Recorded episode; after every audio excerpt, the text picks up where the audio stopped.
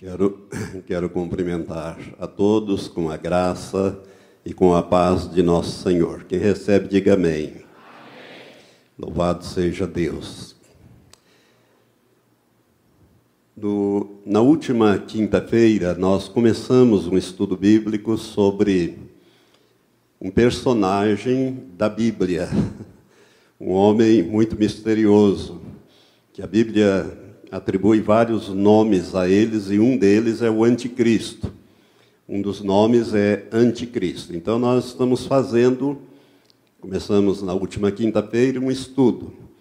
E na última quinta-feira nós lemos o capítulo 7 de Daniel e o capítulo 13 de Apocalipse e fizemos uma pequena exegese ali, uma pequena explicação daqueles versículos na medida em que nós estávamos lendo, e hoje nós vamos entrar propriamente no tema, né, porque só fizemos uma, uma explicação breve é, daquilo que nós lemos, dos textos que fala da obra deste homem, este homem que nós vamos falar mais para frente também já está na terra há algum tempo, se preparando para assumir o seu lugar e desempenhar a sua obra. Por isso, quando nós trazemos esses estudos escatológicos, é na finalidade, irmãos, de você conhecer a palavra profética, as profecias da Bíblia e principalmente você se preparar para esses acontecimentos. O meu entendimento, apesar que muitos que ensinam é, as profecias assim não entendem, o meu entendimento lastreado na Bíblia, e mais para frente vou mostrando isto, é de que a igreja estará na terra quando este homem se manifestar. Naturalmente, ele não vai aparecer na televisão e dizer: Eu sou o anticristo, eu vim aqui para bagunçar a vida de vocês. Né? Naturalmente, ele não vai fazer isto, e nem este é o propósito dele. Mas ele vai estar a igreja, melhor dizendo, vai estar na terra quando este homem se manifestar.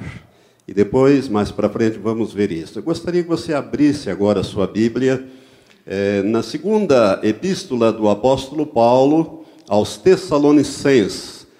Segunda epístola aos Tessalonicenses, no capítulo 2. O apóstolo Paulo ele escreveu duas epístolas a esta igreja, a igreja de Tessalônica ou em Tessalônica. E o apóstolo Paulo, ele gostava e amava muito esta igreja, e ele na primeira epístola, o Senhor leva Paulo por inspiração divina do Espírito Santo a falar sobre o arrebatamento da igreja no capítulo 4, a partir do verso 13. Mas os irmãos não entenderam bem aquela epístola, alguns ficaram preocupados, achando que o arrebatamento já tinha acontecido. E o apóstolo Paulo, então, sabendo dessas coisas, ele vai escrever a segunda epístola, aonde ele vai aclarar e dizer: não, o arrebatamento ainda não aconteceu, mas e aí, nesta revelação da segunda epístola, no capítulo 2, ele, ao ampliar pelo Espírito Santo a revelação, ele fala também do anticristo. E por isso nós vamos ler esse texto, alguns versículos do capítulo 2 da segunda epístola do apóstolo Paulo à igreja de Tessalônica. Diz assim: Ora, quanto à vinda de nosso Senhor Jesus Cristo e a nossa reunião com Ele, porque na primeira epístola, no capítulo 4, verso 13 em diante, ele fala da vinda de nosso Senhor Jesus Cristo e a nossa reunião com Ele, a nossa ida até os ares encontrar o Senhor nos ares. Agora ele vai esclarecer melhor. Quanto à vinda de nosso Senhor Jesus Cristo e a nossa reunião com Ele, ou seja, o arrebatamento, Rogamos-vos, irmãos, que não vos movais facilmente do vosso modo de pensar, nem vos perturbeis, quer por espírito, quer por palavra, quer por epístola, como enviada de nós, como se o dia do Senhor estivesse já perto. Ninguém de modo algum vos engane, porque isto, ou seja, o arrebatamento, não sucederá sem que venha primeiro a apostasia e seja revelado o homem do pecado, o filho da perdição, aquele que se opõe e se levanta contra tudo que se chama Deus ou é objeto de adoração, de sorte que se assenta no santuário de Deus, apresentando-se como Deus. Não vos lembrais de que eu vos dizia estas coisas quando ainda estava convosco? E agora vós sabeis o que o detém, para que a seu próprio tempo seja revelado. Pois o mistério da iniquidade já opera. Somente há um que agora o detém, até que seja posto fora. Ou, numa tradução mais literal do grego aqui, até que seja colocado de lado. E então será revelado esse iníquo, a quem o Senhor Jesus matará com o sopro da sua boca e destruirá com a manifestação da sua vinda. A esse iníquo, cuja vinda é segundo a eficácia de Satanás, com todo o poder e sinais e prodígios de mentira, e com todo o engano da injustiça para os que perecem, porque não receberam o amor da verdade para serem salvos. Que Deus abençoe esse texto no seu coração, na sua mente, no seu espírito, para que você compreenda bem o que nós vamos falar de agora em diante.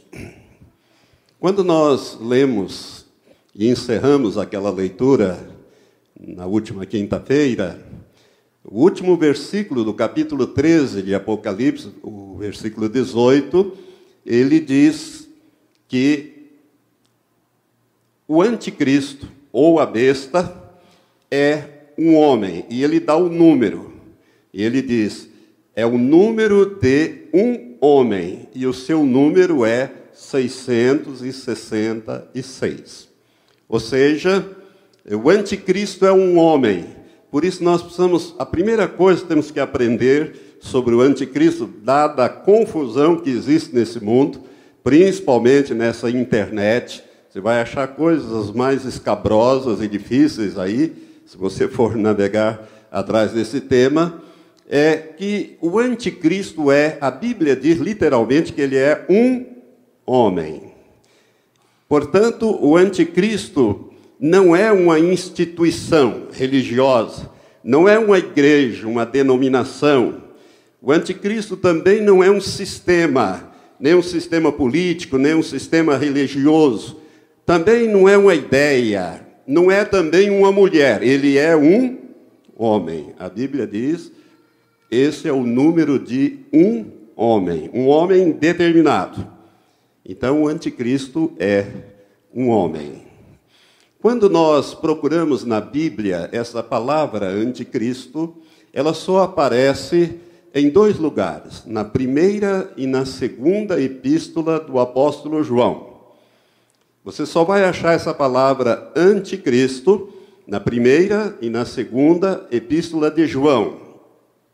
Lá você vai ver que ela, ora é manifestada, ela é escrita no singular e ora ela é no plural. Por quê? Porque são dois. Na verdade, eles são dois. É a primeira besta e a segunda besta. A primeira besta, de Apocalipse 13, é o anticristo propriamente dito. E a segunda besta, de Apocalipse 13, é o falso profeta. Ambos são chamados, nesses dois livros, ou nessas duas cartas que eu citei de João, de anticristo. E por que, que são chamados de anticristo. Esta, esse prefixo anti, no grego, na língua grega, língua eh, que foi escrita a Bíblia e essa carta, essas cartas todas, elas têm, ele tem um, dois significados no grego. O primeiro significado dessa, desse prefixo anti, é, no grego é aquele que se opõe a. O anticristo é aquele que se opõe a Cristo ao verdadeiro Cristo. a Jesus de Nazaré. Então, o anticristo ele vai se opor a Cristo.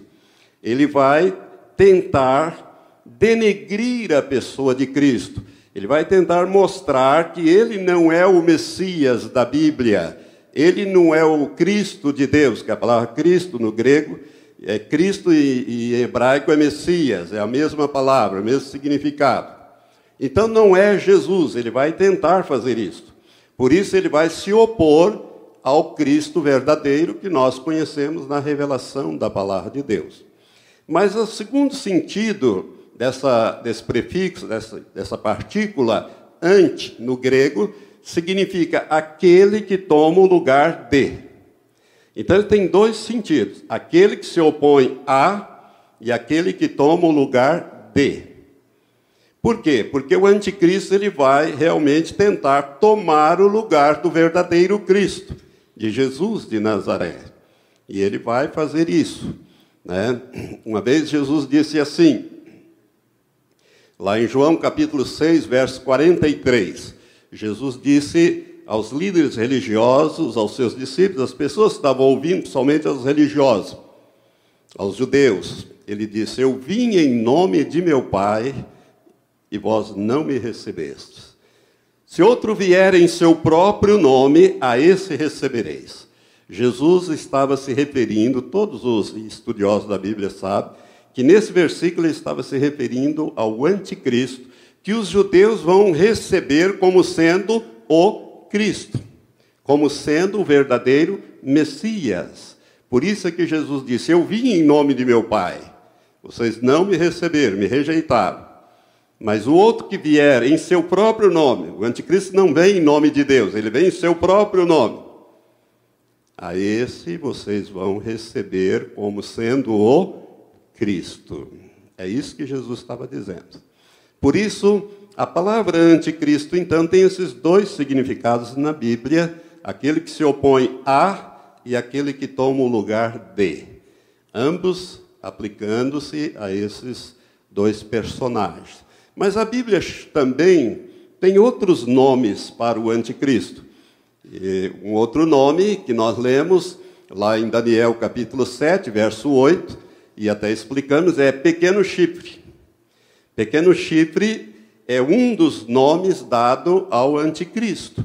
Lembra-se quando nós falamos desse pequeno chifre que tem bocas, tem olhos, é diferente, ele parece mais robusto do que os demais, e ele fala coisas arrogantes, ele fala blasfêmias contra Deus. Ele blasfema de Deus e daqueles que habitam nos céus. Então é o pequeno chifre, é um outro nome que ele tem. É, nesse texto que nós acabamos de ler, é, aparece outro nome que é dado a ele: Homem do Pecado. É outro nome dado ao Anticristo, Homem do Pecado. Ou seja, ele vai estimular a prática do pecado, ele, levar, ele vai levar o pecado a um nível de colheita. O mau cheiro do pecado vai subir tanto, como já está acontecendo, que Deus vai intervir. Então ele é o homem do pecado. Mas nesse mesmo texto também tem um outro nome dado a ele, que é o filho da perdição. Ele vai levar milhões de pessoas, que bilhões, não sei, a perdição. Ele é o filho da perdição. Então, ele é o homem do pecado e ele é o filho da perdição. Mas, ainda nesse texto de 2 Tessalonicenses 2, nós vamos encontrar um outro nome para ele, um outro epiteto para ele, né? que é iníquo. Ele é chamado de iníquo. Diz o verso 8: Então será revelado esse iníquo, a quem o Senhor Jesus matará com a boca, com, com o sopro da sua boca e destruirá com a manifestação eh, da sua vinda. A esse iníquo, cuja vinda é segundo a eficácia de Satanás, com todo o poder e sinais e prodígios da mentira. Então aqui ele é chamado de iníquo. Essa palavra é muito significativa. Daí vem a palavra iniquidade. A palavra iniquidade ela tem vários sentidos e, bíblicos, e um deles é aquele que vive sem lei. O iníquo é aquele que não tem lei, o rebelde. aquele que não respeita a lei de Deus, aquele que confronta a lei de Deus, aquele que é rebelde. Sabe, irmãos, isso aí é muito sério. Cuidado com o teu coração. Cuidado com o teu coração. Você é rebelde. Você é é uma pessoa contrária às leis. Eu vejo nessas manifestações, nessas coisas, tem rebeldia. A rebeldia é exteriorizada na maneira de vestir, na maneira de falar. Né? Tudo que Deus proíbe, o diabo estimula. Porque ele é o rebelde por excelência. Ele se, rebeliou, eh, se rebelou contra Deus. É a rebelião, a entrada do pecado no universo foi por causa da rebeldia de Satanás. Então, ele é chamado de iníquo, aquele que é sem lei, aquele que não aceita nada das coisas de Deus. É muito importante isso porque Deus não vai colocar pessoas no céu dele com o coração rebelde. Olha bem para o teu coração. Não haverá um segundo Lúcifer lá no céu, não. Depois que passar tudo isso, não vai haver, não. Não vai ter mais rebelião lá. E Deus vai tomar providência para isso. Existem algumas coisas que Deus vai fazer. Então, esse, esse é um, esses são os nomes é, que a Bíblia atribui. Mas não é só esse. Nós lemos em Apocalipse 13 que a Bíblia chama ele também de besta. Besta, primeira besta e segunda besta. O anticristo e o falso profeta. Aos olhos de Deus, ele é uma fera. Essa palavra besta, é, na língua grega, significa terion, que significa uma fera violenta, destrutiva, uma fera, alguém que é uma verdadeira fera, que destrói, que mata, arrebata, acaba com tudo. Aos olhos de Deus, ele é uma besta, um terion, ou seja, uma, fera. Esses são os nomes é, que a Bíblia fala sobre, sobre o anticristo. E essa fera, que a Bíblia fala em Apocalipse 13, o primeiro deles sobe do mar, e mar, capítulo 17 de Apocalipse mesmo, esclarece que mar são nações, povos e línguas agitados socialmente, politicamente, economicamente. Você está vendo como o mundo vai piorando, piorando, piorando, piorando, e, e as pessoas não estão felizes em lugar nenhum. Né? É, é problema para todo lado, é rebelião para todo lado, estoura guerra, revolução. Isso tudo está levando as nações, os povos, a se agitarem no mundo. E ele sobe dessa situação caótica, por isso que o mundo está piorando cada vez mais, porque está chegando a hora do anticristo se manifestar e aparecer. Né? Então, esses são os nomes que esse personagem tem na Bíblia. Agora vamos falar um pouco da sua origem. Da sua origem. No meu entendimento, não só meu, mas de muitos que estudam profecias, o anticristo ele terá que ser necessariamente judeu de raça ele terá que ser judeu de raça, ele terá dupla nacionalidade. Ele será da raça dos judeus e terá nacionalidade porque nasceu num, num pequeno país da Europa. No meu modo de ver, é da Europa e eu vou mostrar isso. Né? Então ele terá dupla nacionalidade. Por que, que ele terá que ser judeu? Ele não pode ser, por exemplo, um árabe. Alguns ensinam que o anticristo ele vem do Estado Islâmico, ele vem do islamismo. No meu modo de entender, a Bíblia não pode ser. Não é possível. Por quê? Porque o judeu jamais aceitará como Messias, como o Messias de Israel, alguém que não seja da raça deles. Porque a Bíblia diz, o Antigo Testamento deixa claro que ele vem né, como se fosse o Messias e os judeus vão fazer uma aliança com ele. E só farão isso porque ele é também de raça dos judeus. Então ele terá que ser um judeu de nascimento, ou melhor, de raça, de sangue, de origem, né? mas terá nascido num país europeu, quem sabe um pequeno país na Europa. Irmãos, a primeira profecia que fala de uma maneira indireta sobre o anticristo está no primeiro livro da Bíblia, o livro de Gênesis. Abra lá comigo, no capítulo 49 do livro de Gênesis. Capítulo 49. Jacó, ele está chegando ao final da sua vida e está para morrer no leito de morte, e ele então manda chamar todos os seus doze filhos. Você sabe que Jacó ou Israel é o mesmo, é a mesma pessoa. Ele é que vai dar origem ao povo de Israel, né? O patriarca Jacó, que era filho de Isaac, que era filho de Abraão. Abraão gerou Isaac, Isaac gerou Jacó, e Jacó gerou esses doze filhos que vão dar origem ao povo de Israel, que é o povo de Deus, o povo escolhido. Então, Jacó está no leito de morte, manda chamar os filhos e um por um ele profetiza sobre esses filhos o que que aquela tribo vai ser no futuro.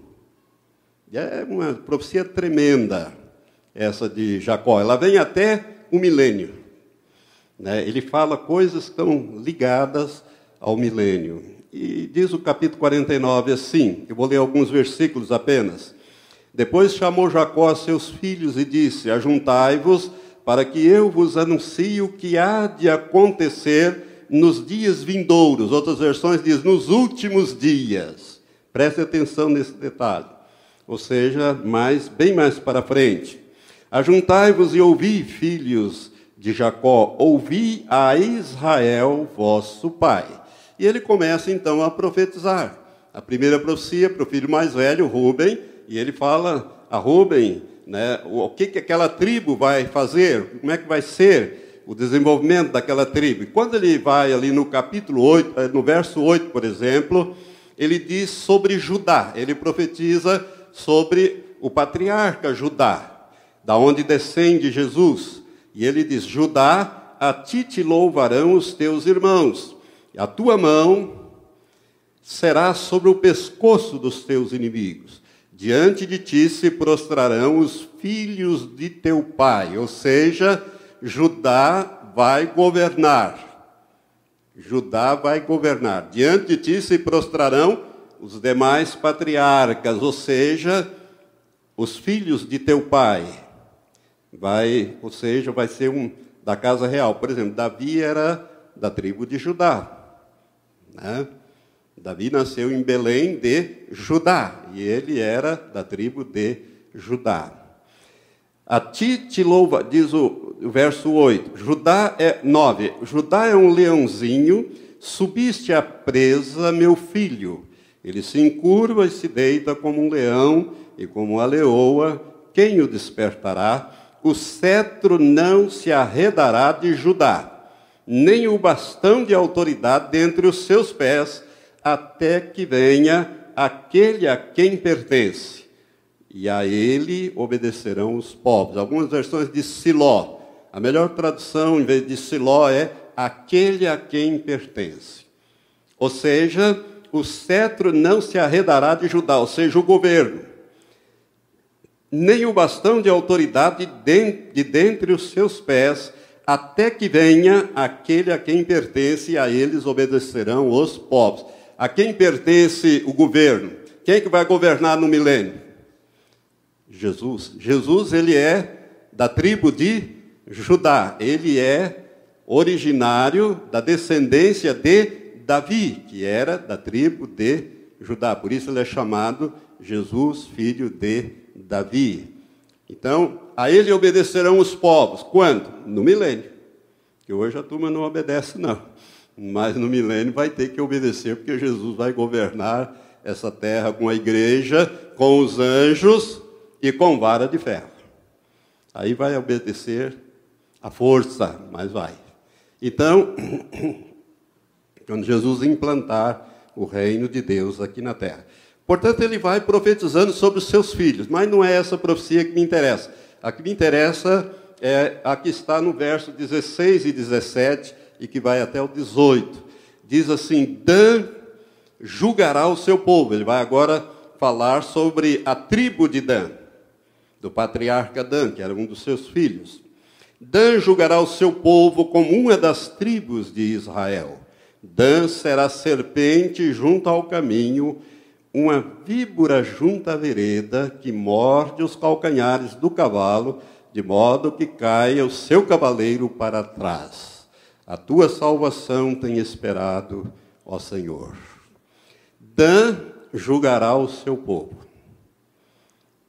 Ou seja, da tribo de Dan virá aquele que vai exercer juízo sobre o povo de Israel. É muito interessante isso aqui. Então, irmãos, através dessa profecia, muitos rabinos ensinam que o anticristo virá da tribo de Dan. Então, o anticristo ele vem da tribo de Dan. Por quê? Porque Dan será instrumento de justiça para castigar os filhos de Israel. Dan julgará o seu povo. E olha bem como é que Jacó profetiza que Dan é. Dan é serpente. Nós sabemos que a serpente é um símbolo de Satanás. Ele é a antiga serpente, aquele que engana todo mundo. Né? A antiga serpente, que é Satanás. Apocalipse 12 diz isso. Né? Ele é, é víbora, ele é cobra, morde o, calcanhar do cavalo faz cair por detrás, ou seja, é traiçoeiro. Né? Então, Dan, ele vai executar juízo contra o povo de Israel. Ele vai ser instrumento de justiça. Por isso, muitos estudiosos de escatologia eh, entendem que o anticristo virá da tribo de Dan, porque ele tem que ser aceito como, né, como primeiro como Messias, mas depois ele vai executar o juízo. Você nunca perca de vista esse texto que nós lemos agora há pouco, que diz que ele vai vir, mas ele vai se manifestar. Quando é que ele se manifestará? Como adversário do povo de Israel e adversário da igreja. Quando ele se assentar no templo exigindo adoração. É aí que começa a grande tribulação. A grande tribulação vai começar justamente nesse momento, quando acontecer isso. Ou seja, o anticristo vai liderar a grande tribulação. E aonde que ela vai começar? Em Jerusalém. Com quem? Com os judeus. Mas vai atingir toda a terra. Mas vai atingir toda a terra. Então, Dan é serpente e Dan exercerá juízo contra o seu povo. Agora que nós estamos no primeiro, vamos lá no último livro da Bíblia. Apocalipse capítulo 7. Hoje vamos ler muitos textos. No capítulo 7 de Apocalipse, o anjo está trazendo a João a revelação do Apocalipse. E o anjo, ele fala da marcação de 144 mil judeus, 12 mil de cada tribo.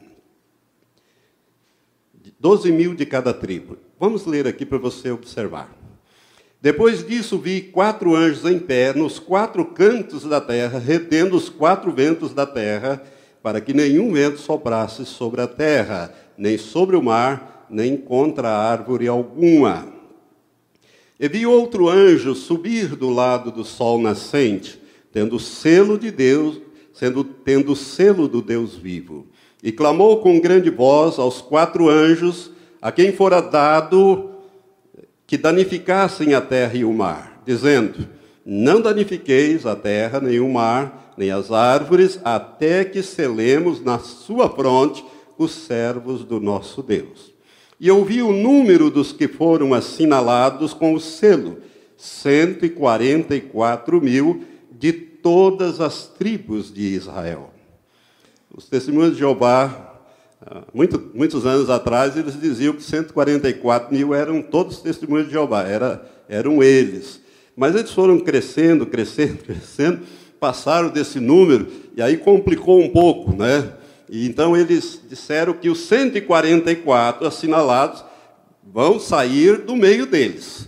Né? Agora tem os escolhidos lá no meio deles, já não é todo mundo que vai, são só 144. Mas a Bíblia está dizendo que são judeus, 144 mil de todas as tribos de Israel. Diz aqui. E eu vi o número, verso 4, dos que foram assinalados com o selo, 144 mil de todas as tribos dos filhos de Israel. Agora observe. Da tribo de Judá havia 12 mil assinalados. Da tribo de Rubens, 12 mil. Da tribo de Gade, 12 mil. Da tribo de Azer, 12 mil. Da tribo de Naphtali, 12 mil. Da tribo de Manassés, 12 mil. Manassés não era filho de Jacó. Manassés é filho de José. Dan é substituído por Manassés. A tribo de Dan é substituída aqui. Aqui deveria entrar o patriarca Dan, ou a tribo de Dan. Mas entra a tribo de Manassés. Por quê?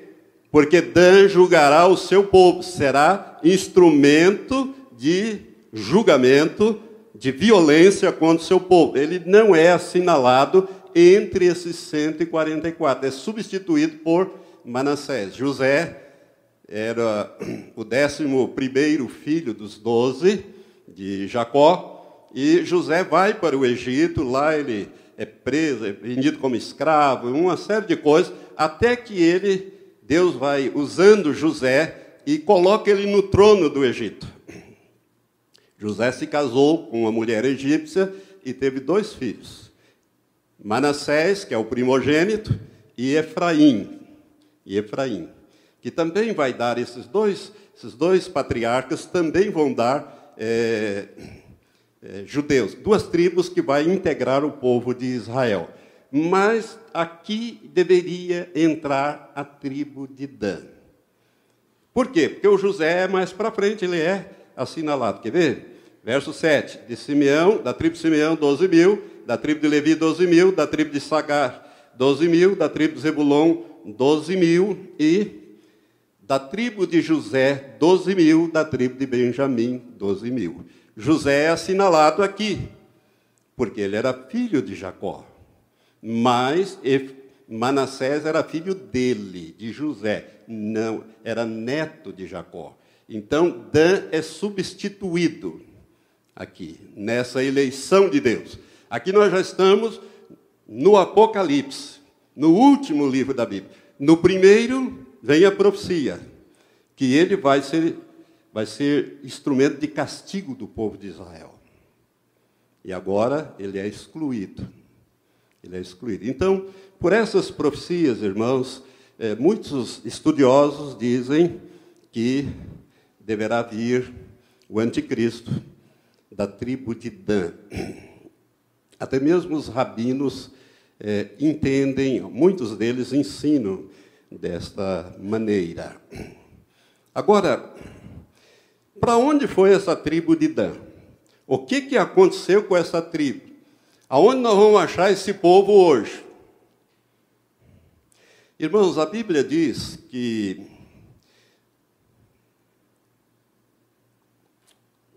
depois da morte de Salomão, no governo de Roboão, Deus tinha dito que ia dividir o reino em duas, em duas partes. O reino do norte, com dez tribos. A tribo de Dan estava lá no meio dessas dez. Reino do sul, duas tribos. A tribo de Judá e a tribo de Benjamim. Reino do norte, reino do sul.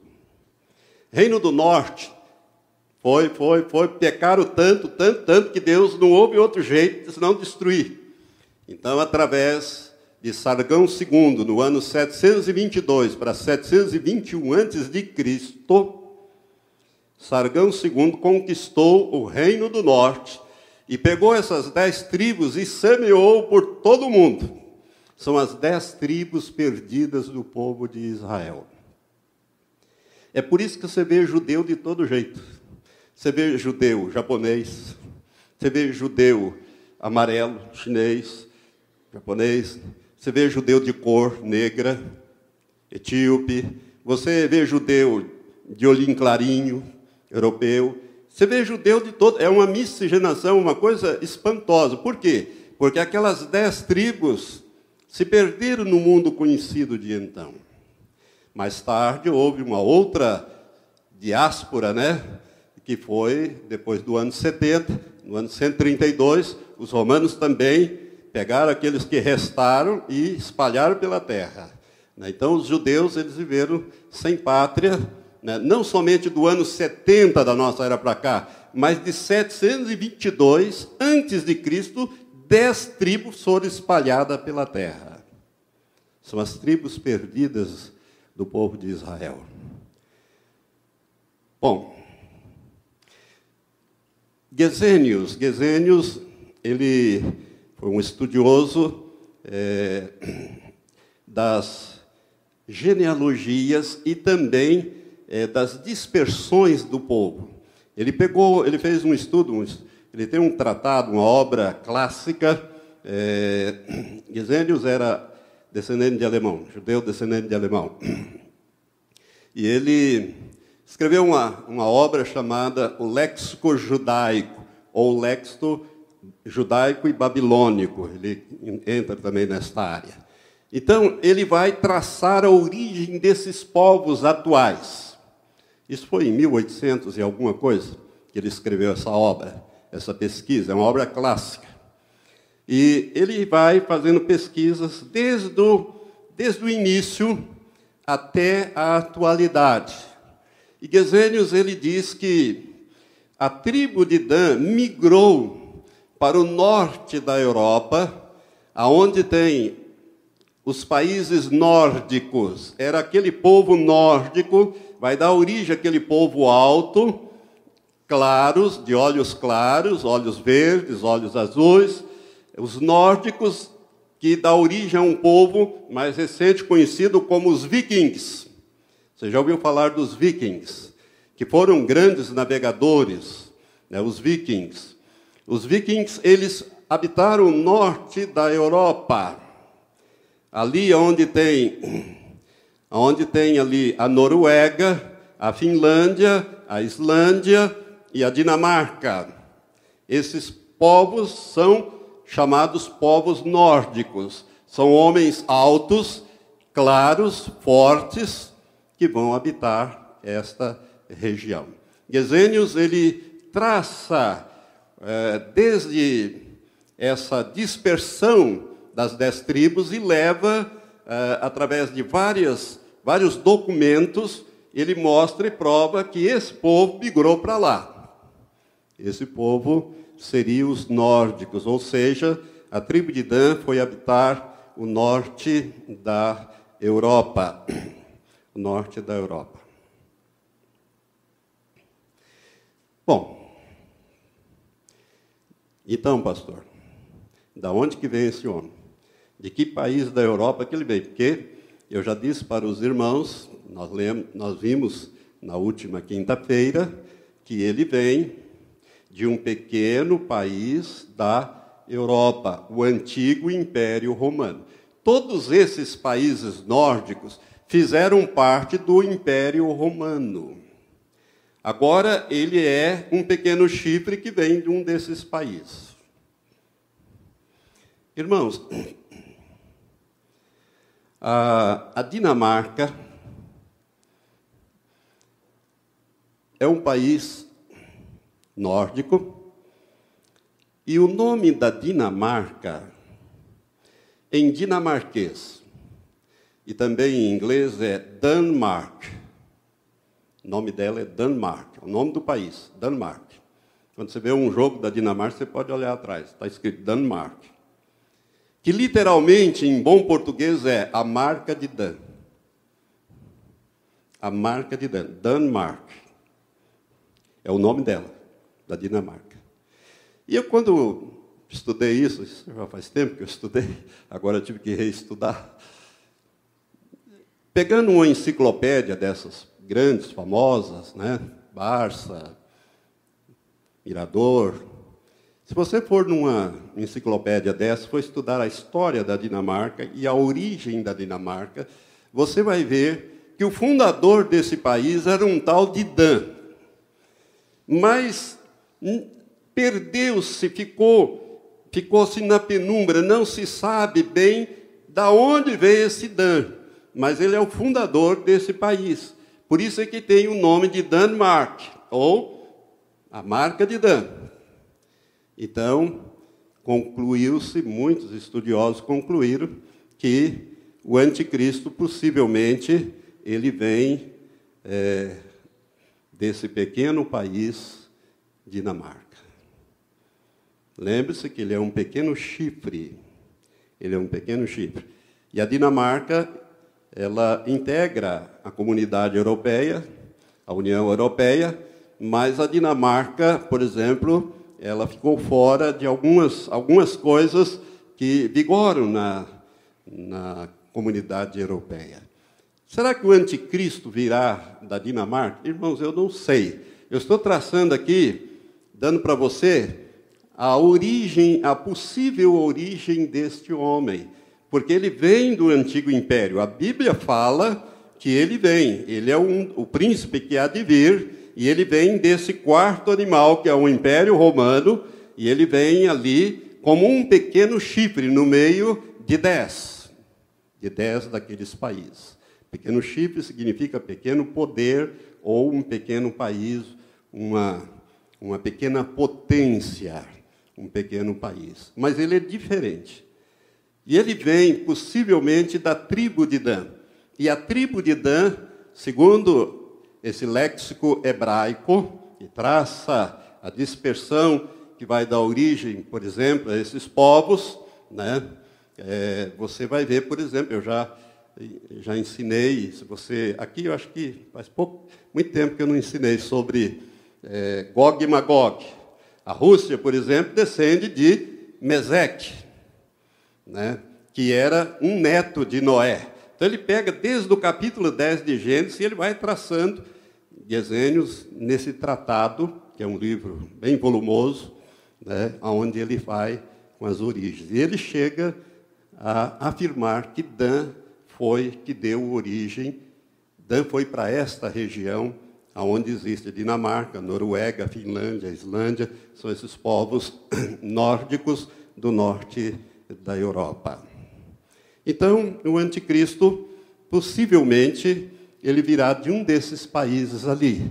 E a Dinamarca é forte candidata, porque se você pegar a origem, de, for numa enciclopédia, eles não sabem dizer esse místico nome de Dan, como é que apareceu na formação do povo de Israel.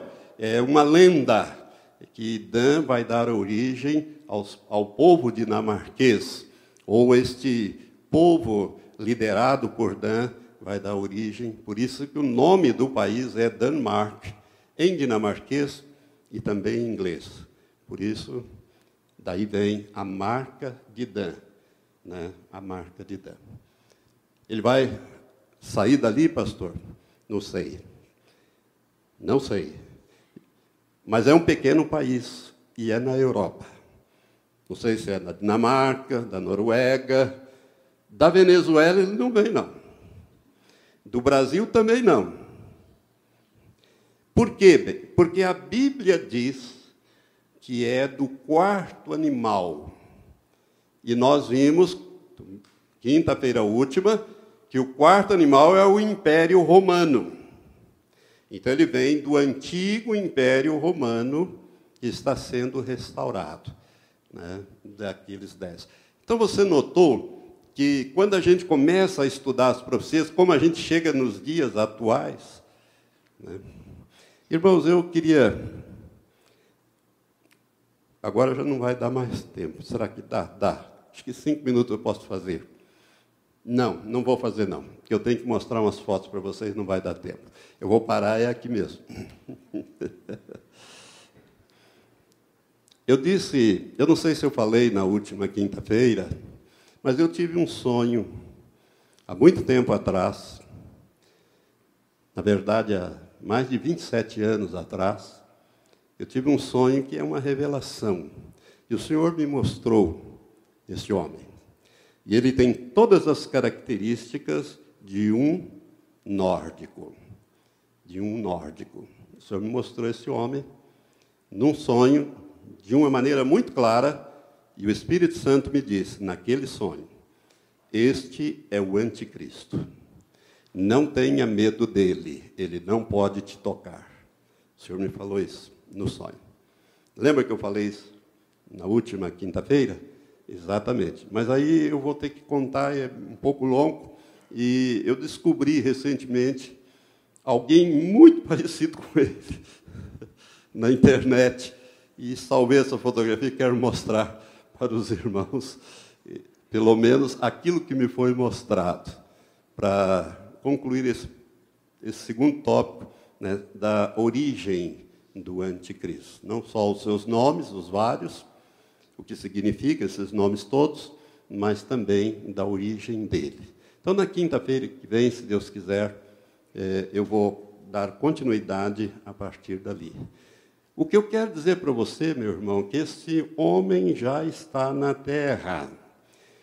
Pense um pouco. É um homem previsto no livro do Apocalipse para aparecer num determinado período, bem no fim da história do homem, quando Jesus estivesse para retornar, ele tem que aparecer, tem que realizar uma obra, porque Deus já disse que ele vai realizar esta obra e vai desaparecer da história do homem. Então é, é fascinante viver estes últimos dias. Eu, por isso que eu sempre digo para os irmãos, nós somos a última geração. E eu, quando eu falo nós, eu estou me incluindo também, porque eu já tenho 70 anos, eu sou da geração que viu a figueira brotar. Israel. Israel brotou novamente em 1948. E desde então ela vem lançando folhas, se fortalecendo, se fortalecendo. Por quê? porque Deus tinha que tratar com o povo de Israel novamente. Aquela semana de anos proféticos, lá de Daniel, capítulo 9, ficou uma para trás, 69 se cumpriram, mas ficou uma para trás. Essa última começou o cumprimento em 14 de maio de 1948. E sobre esse, essa geração, Jesus disse que não passaria sem que todas as coisas se cumprissem. E uma das coisas que precisa cumprir é a volta dele, para estabelecer o reino de Deus aqui na terra. Por isso que Jesus ensinou a oração do Pai Nosso, e na oração do Pai Nosso, o que, que ele diz que nós devíamos orar? Venha o teu reino. Venha o teu reino. Seja feita a tua vontade, aqui na terra, como ela é feita no céu. No céu, a vontade de Deus é plena, é feita totalmente. Não tem demônio lá para perturbar. Mas na terra, não. Na terra, a vontade que é feita aqui é do diabo, não é de Deus, não. Se fosse de Deus, a terra seria diferente. Eu já disse isso para os irmãos. Mas vai ser, porque Jesus vai governar essa terra. A Bíblia diz que do Senhor é a terra a sua plenitude, o mundo e aqueles que nele habitam. Tudo pertence a Deus, porque Ele criou. Irmão, irmã, você que nasceu de novo, nós pertencemos a Deus duplamente. Primeiro, por direito de criação, que é Deus que nos criou, e depois por direito de redenção. Jesus nos resgatou das mãos do diabo. Nós duplamente pertencemos a Deus. Por isso que nós custamos muito caro. E Deus não nos divide com o diabo. Amém? Gostaria então que convidá-lo para continuidade desse estudo. Esse estudo ainda vai longe, irmãos. Ele tem mais coisas, tem bastante coisa para falar sobre o anticristo. Esse personagem misterioso, mas que no nosso entendimento ele já está na terra. Você foi abençoada nesta noite? Saiba, irmão, que o tempo do fim chegou. Então, prepara-te para te encontrares com teu Deus. Você que chegou há pouco tempo nesta igreja, ou seja, você que veio para o reino de Deus há pouco tempo. Aquilo que a irmã Gevanir falou, seja muito grato, porque Deus te chamou. Olha, te elegeu bem no finalzinho aí, tá pegando, pegando os últimos, né? E colocando antes do arrebatamento. Ele quer te dar a chance de você ser arrebatado. Amém? Levante as suas mãos para o céu. Senhor Deus, graças te damos, porque o estudo da tua palavra, especialmente das escrituras proféticas, ó Pai, aclaram a nossa mente, traz revelação ao nosso espírito, Senhor, e aquieta a nossa alma. Muito obrigado, meu Deus, pela palavra desta noite. Sabemos que não precisamos ter medo do anticristo. Ele não nos pode tocar, Senhor, porque nós temos maior do que ele, que é o Espírito do Deus vivo dentro de nós. E a, Bíblia fala que maior é aquele que está em nós do que aquele que está no mundo. Aleluia. E nós te louvamos, Senhor, porque o Senhor se dignou a habitar dentro de nós para nos guiar em toda a verdade. Obrigado, Pai, por esta noite, pelo aprendizado da palavra. Abençoa aqueles, ó Pai, é, que estão nos ouvindo também pelo rádio, pela internet. Seja a tua graça e o teu favor sobre cada um deles, Pai. Assim nós oramos, agradecidos no nome de Jesus. Amém, meu Senhor. Amém. Graças a Deus.